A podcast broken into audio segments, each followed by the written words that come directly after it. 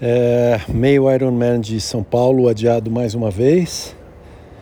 É, a data estava prevista para janeiro de 2022 e hoje veio um e-mail que todas as provas foram adiadas de novo, então parece que passou para setembro de 2022. Então, só daqui um ano. É, agora eu preciso pensar como eu me reorganizo, porque o que eu estava pensando era começar a aumentar os treinos e fazer o treino é, mais focado a partir de outubro.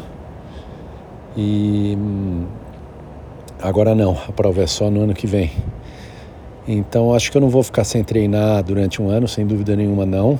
E acho que sim, eu vou aumentar os meus treinos é, nas próximas semanas, mas talvez para um patamar intermediário, ainda não pensando em muita intensidade. Mas vamos ver, vou repensar um pouco, trocar uma ideia com o meu coach e decidir o que eu vou fazer.